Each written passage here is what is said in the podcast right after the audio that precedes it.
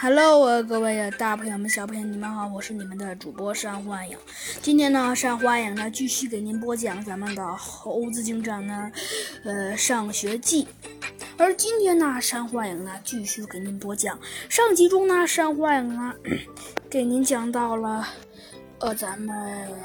呃，讲到了，呃，咱们，呃，咱们的猴子警长和小鸡墩墩的班级啊，展开了一场惊人的大战。没错，正是跟他们的一呃一年级四班啊不相上下。虽然虽然猴子警长啊，他们班在跳绳的方面啊比较争气，但是，唉，但是在其他方面呢。还是还是差了那么点意思。呃，好好好，鸡鸡讲，小鸡墩墩问道。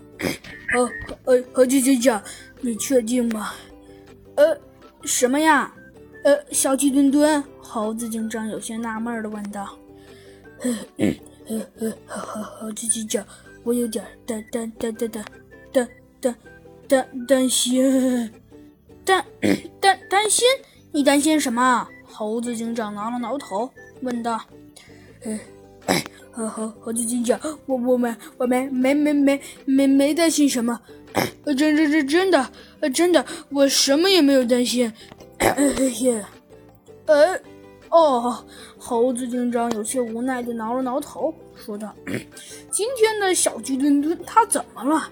是不是吓傻了？”猴子警长有些怀疑的挠了挠头。呃，你到底怎么了呀，小鸡墩墩？猴子警长继续问道。